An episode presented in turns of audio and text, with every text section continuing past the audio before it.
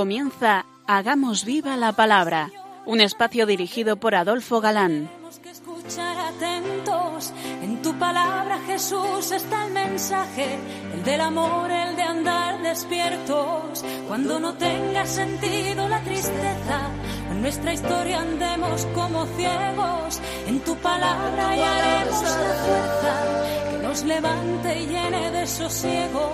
Ojalá comprendamos tu palabra. Ojalá practiquemos tu palabra. Ojalá nos envuelva tu palabra. Ojalá nos transforme tu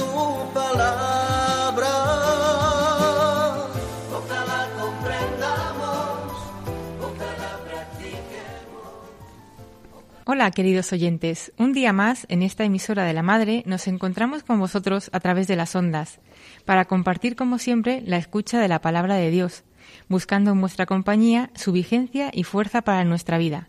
Aquí estamos de nuevo, Adolfo, y Marta, dispuestos a pasar esta hora en vuestra compañía. Bienvenidos a nuestro programa Hagamos viva la palabra.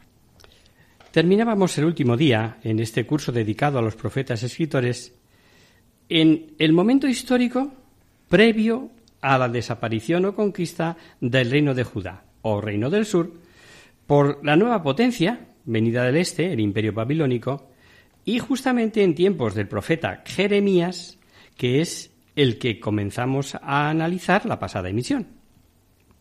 Un segundo Joaquín, el primero ya dijimos que suele llamar Joaquín, subió al trono.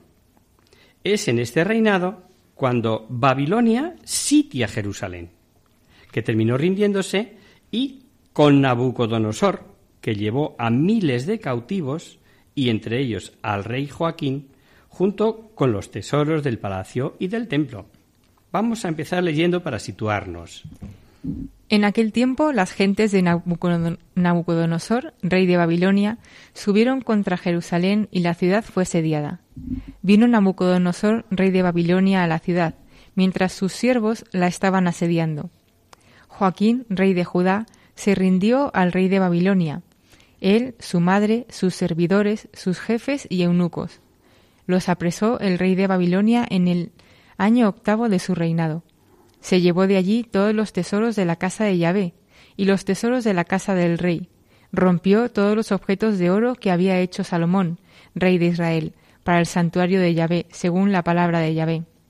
Deportó a todo Jerusalén, todos los jefes y notables, diez mil deportados, a todos los herreros y cerrajeros, no dejó más que a la gente pobre del país. Es eh, muy significativo, porque habéis oído que este Nabucodonosor arrampló con todo tipo de riquezas, no solo del templo, sino de la casa del rey. Eh, digo, es significativo saber que el rey Joaquín se había construido un nuevo palacio suntuoso a base de injusticias, como siempre. Y digo significativo porque os acordáis de la parábola de Jesús sobre el rico, que atesoraba y pensaba cómo aumentar más y más, y cómo le dijeron que esa noche se le iba a pedir su alma. Pues eso le pasó a Joaquín. El tercer periodo sería el comprendido en los tiempos de Sedecías, o sea, el inmediato a la ruina de Judá con el último rey y la catástrofe final y total. Este Sedecías se llamaba Matatías y era hijo de Joaquín, que al ser deportado fue nombrado por Nabucodonosor como rey de Judeas, allí con los que dejó, con el nombre de Sedecías. De esta forma, el marco histórico de Jeremías comprendería estos cuatro periodos a los que hacíamos alusión la pasada emisión, eh, con muy distintas circunstancias que habremos de ir teniendo en cuenta a medida que lo vayamos explicando. Jeremías vive la mayor tragedia de su pueblo, tras la reforma de Josías, profanada por sus sucesores. Sufrió en el año 536 una catástrofe que significó la invasión de Judá por los babilonios, que destruyeron toda Jerusalén y acabaron con el reino del sur. Pues bien, Jeremías había ya advertido y voceado, hasta, hasta con símbolos, que no ofrecían lugar a dudas y que veremos cómo debían cambiar de conducta, de alianzas y volver a Yahvé, que, eso era lo que en realidad les convenía. Que se olvidasen de una vez de Egipto y pactasen con la poderosa Babilonia que ya se había merendado el imperio egipcio, el esirio, y era dueña de toda la costa mediterránea. Pero no le hicieron ningún caso, sino que le tildaron, esto suele ser muy frecuente, de antipatriota y traidor, y por ello el pobre Jeremías sufrió lo suyo, aun antes de la ruina que luego sufrieron todos. Se decía que, como veremos después, tenía mm, sumo respeto por los consejos que le daba Jeremías, no fue capaz de seguirle por la presión de los cortesanos, sacerdotes, falsos profetas. ¿Cuánto hay de eso hoy? Jefes, directores, cargos políticos que se dejan llevar por, dejación, eh, por comodidad, etc. Desoyendo una vez más a Jeremías, se, rebelaron contra Nabucodonosor y, y entonces dijo, esto se acabó. Y no quiso hacer como había hecho anteriormente con el rey Joaquín, sino que tras sitiar Jerusalén durante veinte meses y, ante lo insostenible del asedio, Sedecías intentó huir, siendo apresado cerca de Jericó y tuvo un trágico fin. En el año noveno de su reinado, en el mes décimo, el diez del mes, vino Nabucodonosor, rey de Babilonia, con todo su ejército contra Jerusalén. Acampó contra ella y la cercaron con una empalizada. La ciudad estuvo sitiada hasta el año once de Sedecías. El mes cuarto, el nueve del mes, cuando arreció el hambre en la ciudad y no había pan para la gente del pueblo, se abrió una brecha en la ciudad, y el rey partió con todos los hombres de guerra durante la noche por el camino de la puerta, entre los dos muros que están sobre el parque del rey, mientras los caldeos estaban alrededor de la ciudad, y se fue por el camino de Araba. Las tropas caldeas persiguieron al rey y le dieron alcance en los llanos de Jericó. Entonces todo el ejército se dispersó de su lado. Capturaron al rey y lo subieron a Riblá, donde el rey de Babilonia, que lo sometió a juicio. Los hijos de Sedecías fueron degollados a su vista, y a Sedecías le sacó los ojos, le encadenó y le llevó a, Babilonia. Es interesante comprobar eh, cómo ya Isaías se lo había profetizado al rey Ezequías. Eh, Nabucodonosor puso como gobernador a Godolías, eh, que a los siete meses fue asesinado, huyendo los asesinos junto con el pueblo que quedaba aún a Egipto al pueblo que quedó en la tierra de Judá y que había dejado Nabucodonosor, rey de Babilonia, le puso por gobernador a Godolías, hijo de Ahicam, hijo de Safán. Todos los jefes de tropas y sus hombres oyeron que el rey de, Babilonia había puesto por gobernador a Godolías, y fueron donde Godolías a Mispa. Ismael, hijo de Netanías, Johanán, hijo de Careaj, Seraías, hijo de Tanjumet de el Neófita, Jazanías de Macá, ellos y sus hombres. Godolías les hizo un juramento a ellos y a sus hombres, y les dijo, No temáis nada de los siervos de los caldeos, quedaos en el país y servid al rey de Babilonia, que os irá bien. Pero en el mes séptimo, Ismael, hijo de Netanías, hijo de Elisamá, que era del linaje real, vino con diez hombres e hirieron de muerte a Godolías, así como a los judíos y caldeos que estaban con él en Mispa.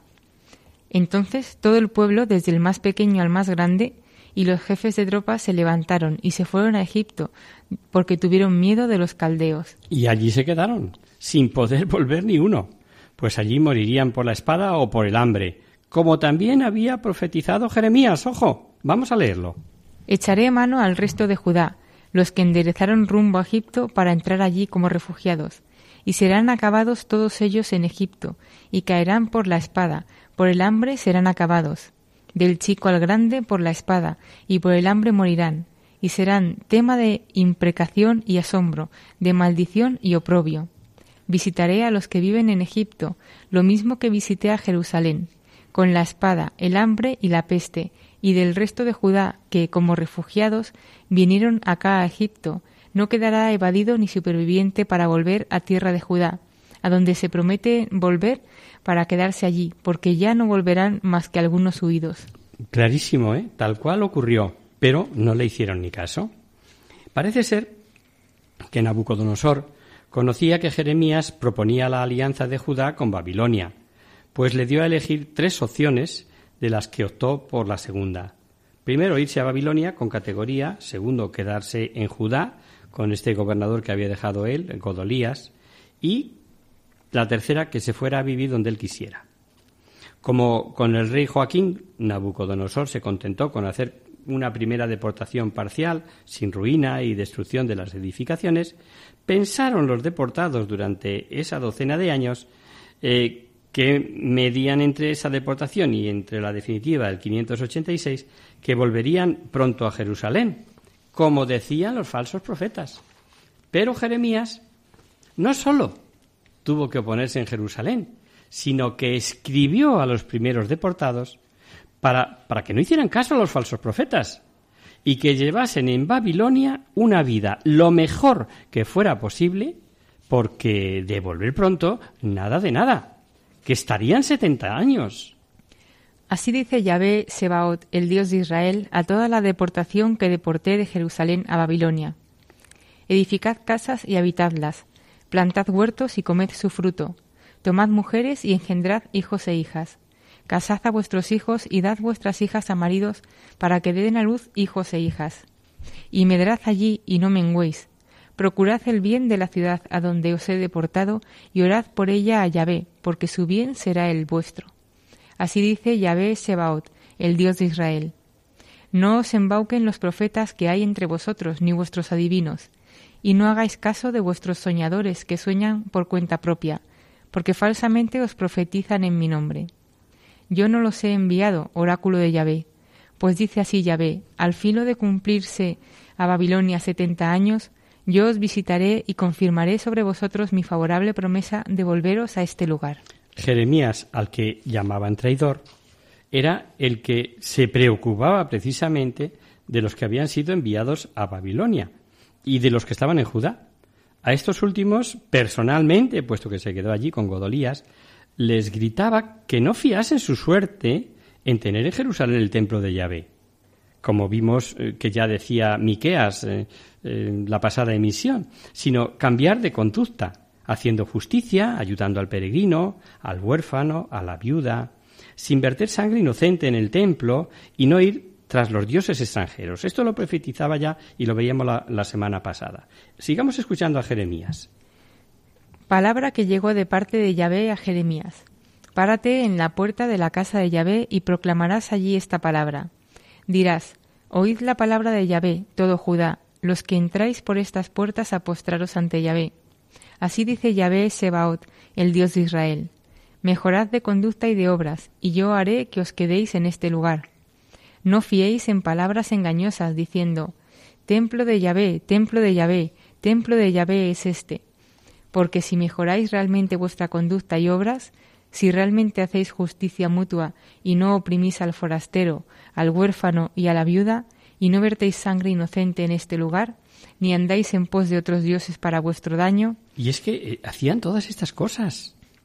Y luego iban al templo y, y se decían para sí, ya estamos salvos. Y Jeremías les dirá, ¿Es acaso a vuestros ojos esta casa donde se invoca mi nombre una cueva de bandidos? que es una cita, por cierto, que dirá Jesús en el Evangelio de Mateo cuando la expulsión de los mercaderes del templo. Seguro que os suena. Si analizamos la historia de Texas abajo, sin duda eh, que veríamos a un Jeremías con una gran visión de gran hombre de Estado. Vio claramente que seguir con Egipto conducía a la ruina. Se anticipó, previendo el poderío que llegaría a tener Babilonia, para aconsejar que se tratase con ella, aunque él sufrió lo suyo en forma de calumnias y ser tachado de traidor. Y hay, no obstante, un hecho aleccionador, y es, queridos amigos, el misterio del hombre y su libertad. En concreto, cuando el falso profeta Ananías profetizaba el retorno del rey Jeconías, hijo del rey Joaquín, junto con los utensilios del templo llevados a Babilonia, rompiendo el yugo de madera que Jeremías como signo llevaba, le dijo Jeremías que mentía y que por ello moriría en ese mismo año. Y así fue. Aconteció que aquel mismo año, al principio del reinado de Sedecías, rey de Judá, en el año cuarto, en el mes quinto, que se dirigió a mí el profeta Hananías, hijo de Azur, que era de Gabaón, en la casa de Yahvé, a vista de los sacerdotes y de todo el pueblo, diciendo, Así dice Yahvé Sebaot, el Dios de Israel, He quebrado el yugo del rey de Babilonia. Dentro de dos años completos yo hago devolver a este lugar todos los objetos de la casa de Yahvé que el rey de Babilonia, Nabucodonosor, tomó de este lugar y llevó a Babilonia. Y a Jeconías, hijo de Joaquim, rey de Judá, y a todos los deportados de Judá que han ido a Babilonia, yo les hago volver a este lugar, oráculo de Yahvé, en cuanto rompa el yugo del rey de Babilonia. Dijo el profeta Jeremías al profeta Hananías, a vista de los sacerdotes y de todo el pueblo que estaban parados en la casa de Yahvé. Dijo pues el profeta Jeremías, Amén, así haga Yahvé. Confirme Yahvé las palabras que has profetizado, devolviendo de Babilonia a este lugar los objetos de la casa de Yahvé y a todos los deportados. Pero oye ahora esta palabra que pronuncio a oídos tuyos y de todo el pueblo. Profetas hubo antes de mí y de ti desde siempre que profetizaron a muchos países y a grandes reinos la guerra, el mal y la peste. Si un profeta profetiza la paz, cuando se cumpla la palabra del profeta se reconocerá que él había enviado que le había enviado Yahvé de verdad. Entonces tomó el profeta Hananías el yugo de sobre la cerviz del profeta Jeremías y lo rompió.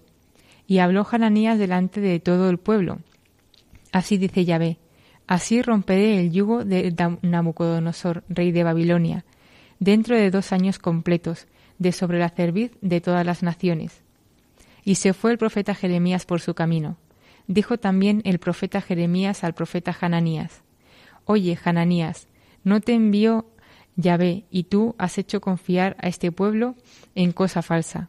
Por eso así dice Yahvé, He aquí que yo te arrojo de sobre el haz del suelo. Este año morirás, porque rebelión has predicado contra Yahvé. Y murió el profeta Hananías aquel mismo año en el mes séptimo. Eh, la cerrazón de la soberbia humana, ¿no? Esto le pasó al bueno de Hananías. Lo peor es que, eh, viendo el resultado, mm, no toman nota los israelitas. Esto decíamos hablando de Texas abajo, pero no tomando la historia de Texas abajo como es, o sea, observando la voluntad permisiva de Dios y su providencia, vemos cómo Dios permite los errores humanos porque respeta su libertad, pero los aprovecha para que el hombre, al comprobar las consecuencias, vuelva a Yahvé, vuelva a Dios. Ah, y, aunque sea por necesidad. ¿Os acordáis lo que profetizó Oseas? O más sencillo, o más cercano a nosotros. ¿Os acordáis de la parábola del Hijo pródigo? Meditamos en silencio si os parece esta enseñanza con este fondo musical.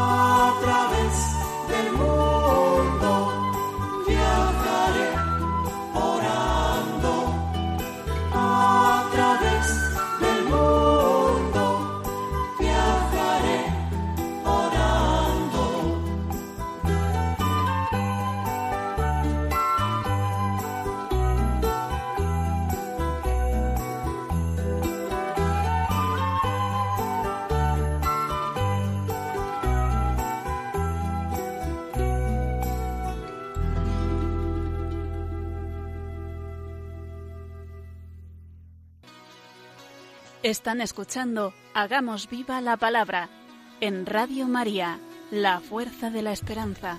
Amigos, de nuevo con vosotros tras este breve descanso musical.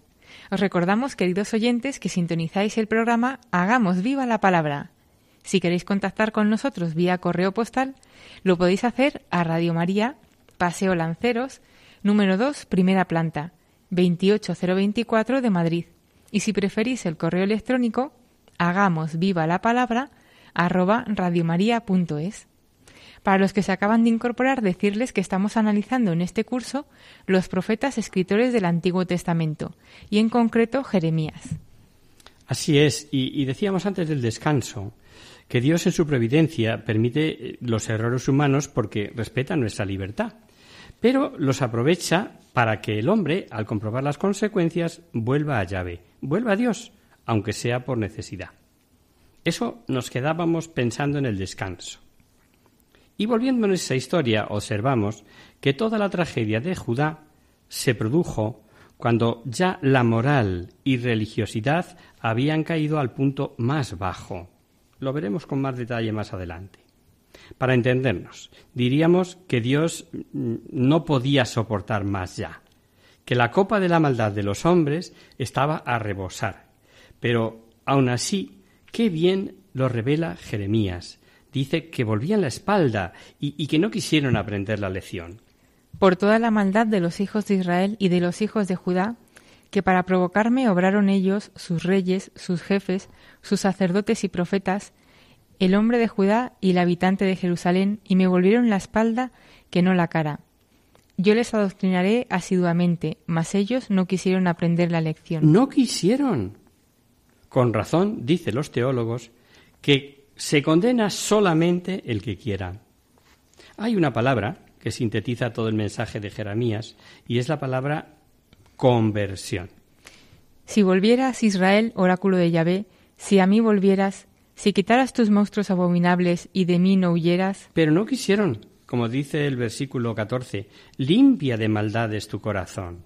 Limpia de malicia tu corazón, Jerusalén, para que seas salva.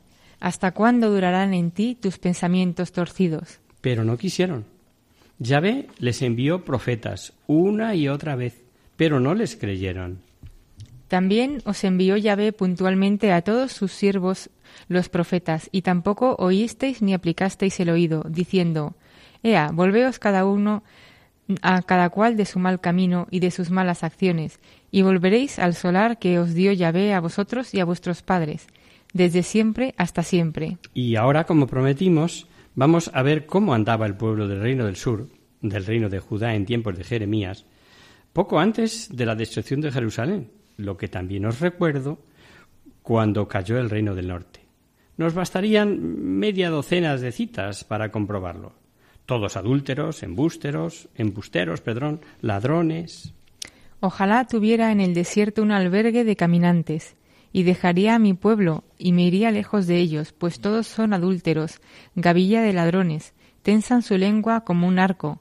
La mentira y no la fidelidad predominan en la tierra, pues caminan de iniquidad en iniquidad, y a mí no me conocen, oráculo de Yahvé. No había ni uno que practicase la justicia. Recorred, recorred las calles de Jerusalén, ved e informaos, buscad por sus plazas a ver si halláis un varón, uno solo, que obre justicia, que busque fidelidad y le perdonaré. La lujuria a tope, él no va más. ¿Cómo podré perdonarte? Tus hijos se han apartado de mí y juran por aquello que no es Dios. Yo los harté y se dieron a adulterar y se fueron en tropel a la casa de la prostituta. Sementales bien gordos y lascivos, relinchan ante la mujer de su prójimo. Acoso al prójimo para, para enriquecerse como cazadores. Hay, de hay en mi pueblo malvados que acechan como cazadores en emboscada y tienden sus redes para cazar hombres. Como se llena de pájaros la jaula, así está llena su casa de rapiñas. Así se han engrandecido, así se han enriquecido, así engordaron y se pusieron lustrosos, y traspasaron mis palabras malvadamente. No juzgaron el derecho del huérfano, y prosperan, no hacen justicia a causa de los pobres. Es de verdad un manantial de malicia. Seguimos leyendo. Porque así dice Yahvé de los ejércitos cortad sus árboles y haced de ellos empalizadas contra Jerusalén. Es la ciudad castigada. Dentro de ella todo es injusticia. Como mana el agua en los pozos, así mana en ella la iniquidad. No se oye en ella sino injusticia y violencia. A mi vista hay siempre dolencias y heridas. La corrupción era de todos, incluidos profetas y sacerdotes, que esto es lo más gordo. Huid, hijos de Benjamín, de en medio de Jerusalén. Tocad las trompetas en Tecua y alzad bandera sobre Betaquerem, porque es del septentrión de donde amenaza el infortunio y la gran ruina. ¿Es que ha venido a ser semejante a un prado delicioso la hija de Sión? Acuden a ella pastores con sus rebaños, clavan en derredor suyo las tiendas, cada uno apacienta su porción. Ya nos hacemos una idea, ¿verdad? Pero mucha culpa tuvieron los sacerdotes y, los falsos profetas y los reyes y, y los aristócratas en general, pues el pueblo seguía a sus dirigentes. Los sacerdotes no decían ¿Dónde está Yahvé? ni los peritos de la ley me conocían. Y los pastores se rebelaron contra mí, y los profetas profetizaban por Baal, y en pos de los inútiles andaban. Y por eso, en ese ambiente popular de prevaricación, se dejaba sentir la influencia de los dirigentes, como siempre, como en el pasado, como en el presente. Yo diría que hoy en día, además de a los dirigentes, la gente sigue el ejemplo de lo que ve en la tele, en tanto programa superficial y sin sentido. Eso cuando menos, ¿no es verdad? Eh, bueno, el caso es que como castigo de su avaricia les quitará Dios por cierto, en este lenguaje que ya conocemos de voluntad activa, que es voluntad permisiva, permitirá, les quitará hasta sus hombres, sus mujeres y posesiones. Así que yo daré sus mujeres a otros, sus campos a nuevos amos, porque del más chiquito al más grande todos andan buscando su provecho, y desde el profeta hasta el sacerdote todos practican el fraude. Han curado el, el quebranto de la hija de mi pueblo a la ligera, diciendo paz, paz, cuando no había paz. A muchos cristianos de buena fe les choca y hasta incluso les desorienta el escrito o el dicho de algunos sabios exegetas y teólogos que enseñan cosas que no encajan con la fe que recibieron y, les choca eh, por la categoría o la fama del predicador o escritor. Pues para su tranquilidad deben pensar que la fe verdadera eh, no se tiene por saber mucho, Hoy tenemos más de dos mil sectas, todas con la Biblia en la mano, todas con sus traductores, todas con sus maestros, exegetas. Ah, y con credos diferentes. Escuchemos. ¿Cómo decís somos sabios y poseemos la ley de Yahvé? Cuando es bien cierto que en mentira la han cambiado el cálamo mentiroso de los escribas. Los sabios pasarán vergüenza, serán abatidos y presos. He aquí que han desechado la palabra de Yahvé y su sabiduría, ¿de qué les sirve? Y es que puede cambiar en mentira la palabra de Dios y los sabios pueden rechazar la palabra de Dios.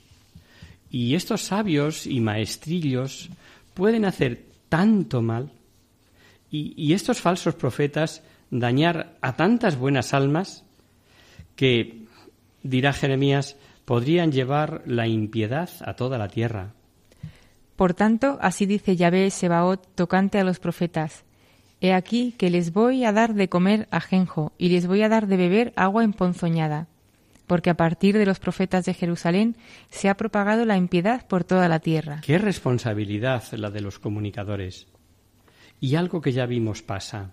A los falsos profetas se les hace caso y a los verdaderos no, aunque estén aportando incluso la solución. Yahvé dijo así, Baja a la casa real de Judá y pronuncias allí estas palabras. Dirás, Oye la palabra de Yahvé, tú, rey de Judá, que ocupas el trono de David, y tus servidores y pueblo, los que entran por estas puertas. Así dice Yahvé, Practicad el derecho y la justicia, librad al oprimido de manos del opresor, y al forastero, al huérfano y a la viuda no atropelléis.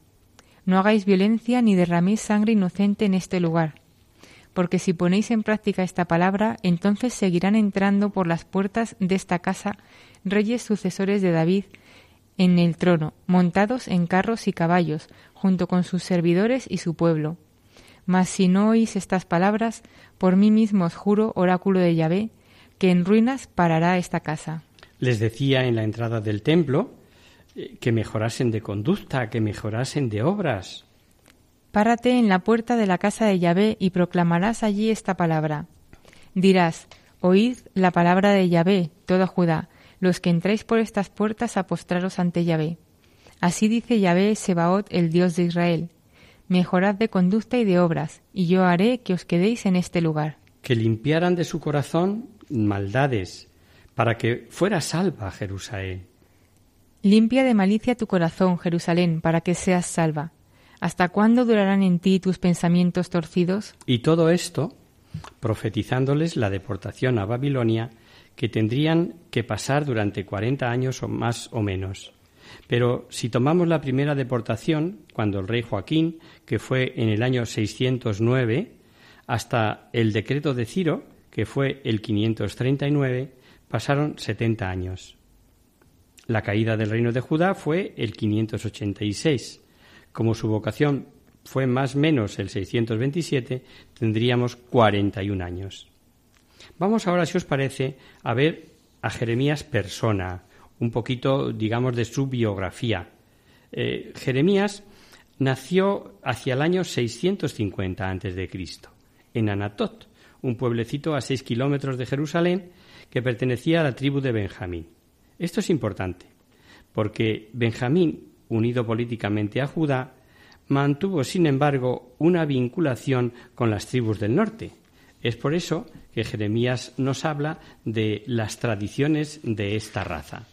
En concreto, nos habla de Raquel y Efraín, del santuario de Silo y, sobre todo, concede mucha importancia al éxodo, marcha por el desierto y la entrada en la tierra prometida. Por el contrario, las tradiciones típicamente judías, elección divina de Jerusalén y de la dinastía davídica, no tienen en Jeremías especial relieve. Era hijo de Elcías, de los sacerdotes residentes en Anatot, por lo que podía ser que su descendencia se remontase a Abiatar, aquel sacerdote desterrado por Salomón a Anatot. Pero eso no deja de ser una conjetura, ya que además Jeremías nunca actuó de sacerdote. Muy joven, empezamos ya con su biografía, tuvo su vocación profética. Lo dice él mismo al comienzo del libro. Entonces me fue dirigida la palabra de Yahvé en estos términos. Antes de haberte formado yo en el seno materno, te conocía, y antes que nacieses te tenía consagrado. Yo, profeta de las naciones, te constituí. Yo dije, Ah, Señor Yahvé, mira que no sé expresarme, que soy un muchacho. Y me dijo Yahvé, No digas soy un muchacho, pues a donde quiera que yo te envíe irás, y todo lo que te mande dirás. No les tengas miedo, que contigo estoy yo para salvarte, oráculo de Yahvé. Entonces alargó Yahvé su mano y tocó mi boca, y me dijo Yahvé, Mira que he puesto mis palabras en tu boca. Desde hoy mismo te doy autoridad sobre las gentes y sobre los reinos para estirpar y destruir, para perder y derrocar, para reconstruir y plantar. Todo esto en un año que indica él además con toda exactitud. El año 13 del reinado de Josías, o sea, 627-626 antes de Cristo. Como Moisés sintió miedo de la misión y se consideró incapaz y no preparado, pero Dios no admite excusas y le manda la tarea más difícil, en unos años cruciales, transmitir la palabra avisando del final del Estado de Judá por la invasión extranjera. La tarea era impresionante, y como hemos visto, Yahvé le dijo que ponía en su boca sus palabras, y concretamente, dice el versículo 10, sobre naciones y reinos para arrancar y destruir, para arruinar y asolar, para edificar y plantar. Es por eso que no nos extraña que Dios le dijera que sería frente a toda la tierra como ciudad fortificada, férrea, columna y muro de bronce. Por tu parte, te apretarás la cintura, te alzarás y les dirás todo lo que yo te mande. No desmayes ante ellos, y yo te haré no, mm, y, y no te haré yo desmayar delante de ellos. Pues por mi parte, mira que hoy te he convertido en plaza fuerte, en pilar de hierro, en muralla de bronce frente a toda esta tierra. así se trate de los reyes de Judá como de sus jefes, de sus sacerdotes o del pueblo de la tierra. Habréis visto que ante lo impresionante de la misión, el pobre Jeremías pone excusas. Y aquí que, que no sé hablar, soy un chaval. No cabe duda que estas misiones tan elevadas serían de imposible realización si no fuese porque Dios actúa por medio del escogido. Lo vamos a dejar aquí, si os parece, y continuaremos en este punto el próximo día.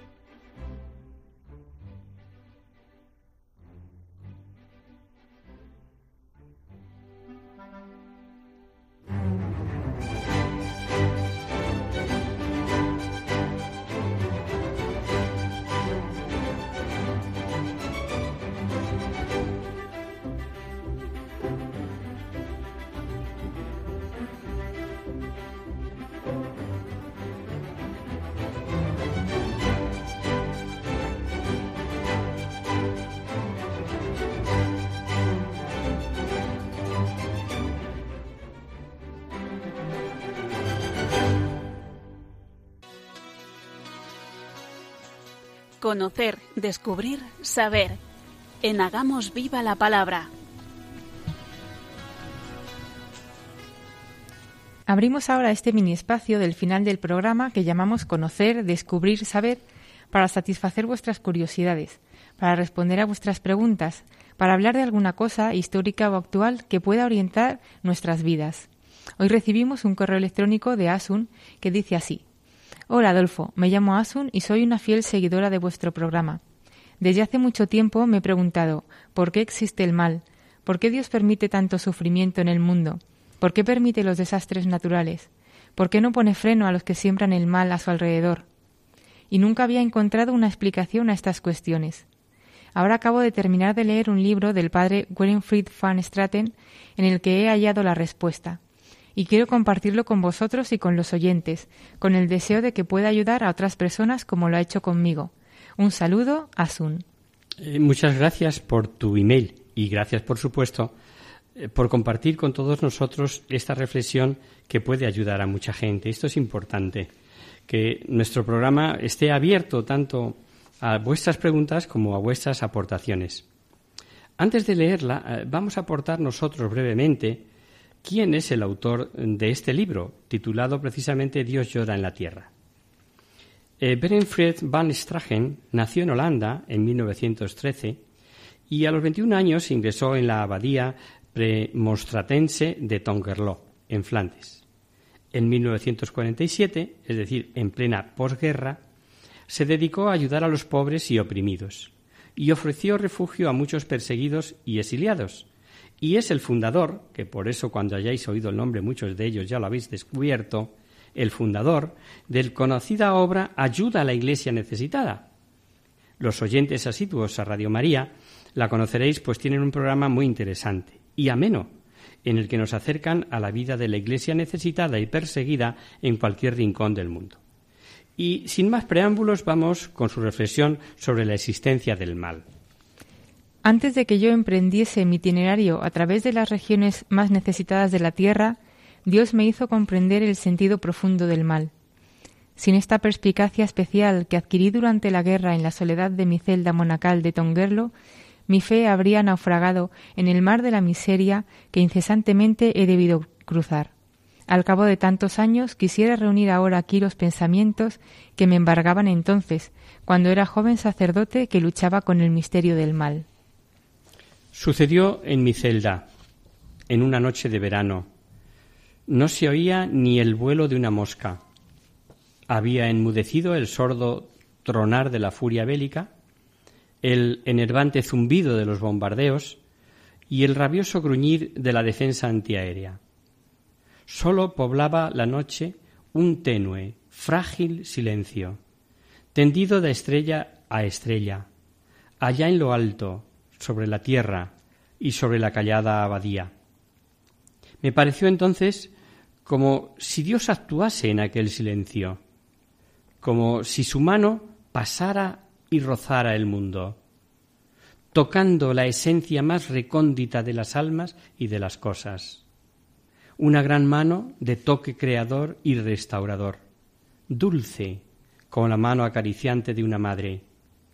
Era aquella misma mano que con solo un gesto había creado mil sistemas solares del abismo de la nada? ¿Era la mano que había lanzado la Vía Láctea a los espacios siderales y amasado las cimas rocosas como si fueran de cera, dándoles forma de salvaje belleza? Sí, era la misma mano. Entonces potente y grandiosa, y ahora suave como la mano de una enfermera a la cabecera de un enfermo. Dios es incomprensible. Está presente a la cabecera de la humanidad enferma. Nos palpa con suma delicadeza las heridas dolorosas y nos sustenta los miembros despedazados. Porque no puede odiar nada de lo que Él mismo ha creado y no puede despreciar nada de cuanto es obra de sus propias manos. Por eso, en el silencio de su noche eterna, cuando los hombres duermen y solamente las mudas estrellas son testimonio de su amor, él recrea y rejuvenece continuamente a esta tierra que se va astillando. La mano de Dios acaricia la tierra. Su rostro benigno se inclina lleno de solicitud sobre las heridas. El eterno portador y restaurador de las cosas recorre el paraíso violado para extraer algo bueno de la perversidad humana. Si esto no fuera posible, Él, en efecto, no lo permitiría, porque en tal caso Él nos interceptaría los senderos del mal. ¿Quién podría hacer algo contra Dios? Hasta el demonio permanece en su presencia y cumple fielmente el papel que le ha sido asignado en el espectáculo coral de la creación, que se representa solamente a la mayor gloria de Dios. Dios no ha creado el mal, porque Él es amor, y al atardecer de cada día de la creación vio que todo era bueno. No, Él no ha querido el mal, pero tampoco lo impide, pues si no quiere destruir el sumo bien de la libertad humana, y porque incluso el pecado es utilizable entre sus manos todopoderosas. Él es más capaz que nosotros. Cada vez que hacemos pedazos su obra, los fragmentos se vuelven a juntar para formar un mosaico en el que su sabiduría reluce más espléndidamente que antes. Dios tolera el mal, pero atraviesa las noches de la tierra operando bondadosamente para transmutarlo en bien. Sereno y serio, como un niño que juega en la orilla, deja correr arroyos de dolor a través de la palma de la mano, hasta que se convierten en lágrimas de remordimiento y de penitencia. Con rápido ademán, convierte a los verdugos de la humanidad en instrumentos de eterna salvación. Los elige como carpinteros de la inmensa cruz de la redención, de la que su Hijo quiere permanecer suspendido y sangrante a través de los tiempos, para atraer así a todas las gentes. Dios bendice el odio estéril y la diabólica ansia de destrucción de los tiranos y de los perseguidores de la Iglesia. Y mirad, ved los buenos frutos, la alegre resignación, la dulce paciencia de los corderos que quieren seguir a Cristo de eternidad en eternidad, las ruinas humanas señaladas por su gracia, se convierten en compañeros de destino del Hijo suyo en el Gólgota. Así es como la humanidad flagelada lleva la corona triunfal del varón de dolores hacia el glorioso desfile del juicio universal. Pero Dios va más lejos y corona como mártires y santos a las víctimas de la violencia bruta y de los atropellos. Su mirada se posa en los solitarios y en los incomprendidos, en los pisoteados y en los abandonados de este mundo, en los anónimos portadores de la pesada cruz que más de siete veces al día sucumben bajo el enorme peso. Dios bendice su lucha y sus derrotas. Sigue a lo lejos con la mirada las profundas caídas en los abismos de la humillación, y sonríe ante su terror infantil porque conoce su elevación futura. A los últimos los hace primeros, sacia a los hambrientos con bienes espirituales y trueca cada vida perdida en provecho eterno.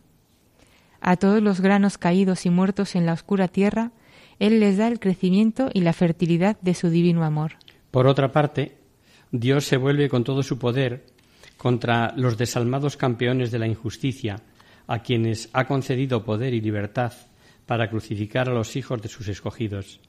Dios ha medido el tiempo de los malvados y cuando ve que la medida de sus pecados está colmada, los arroja de sus tronos para saciarlos a su vez de tormentos. Pero el repudio de Dios deberá curarles. Por ello, con infinita paciencia, Dios espera y esperará hasta que pueda recoger a todos los hijos, todos los hijos pródigos y escucharlos contra estrecharlos ahí eh, contra su corazón de padre que nunca ha dejado de amarlos.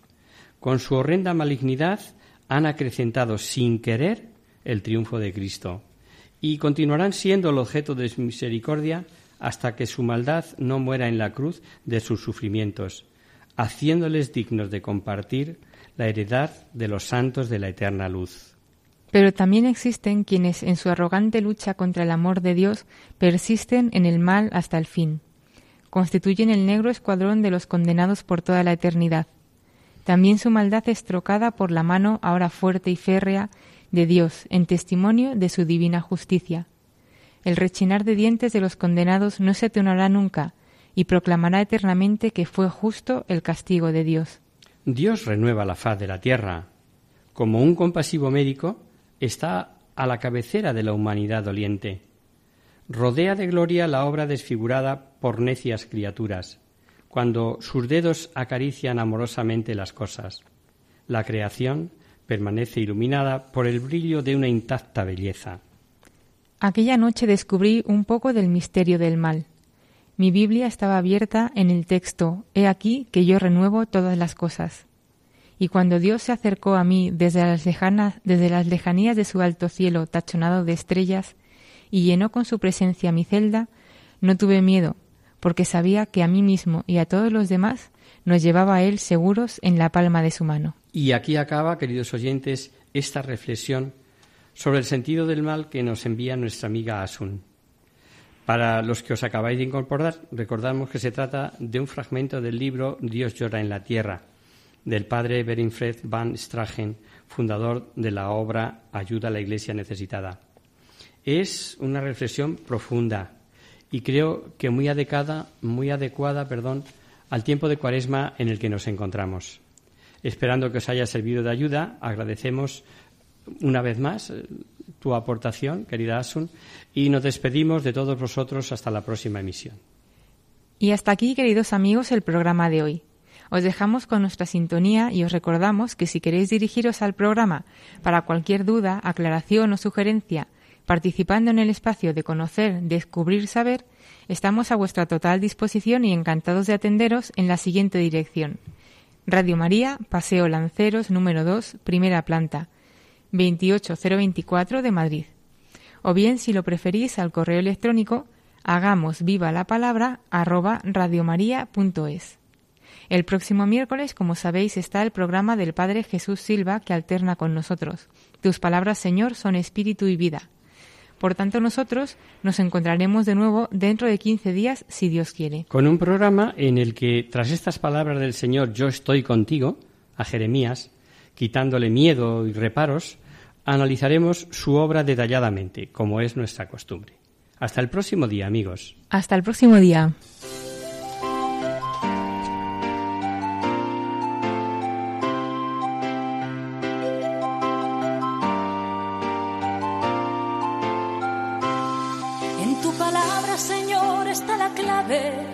Tenemos que escuchar atentos. En tu palabra, Jesús, está el mensaje, el del amor, el de andar despierto. Así concluye Hagamos viva la palabra con Adolfo Galán.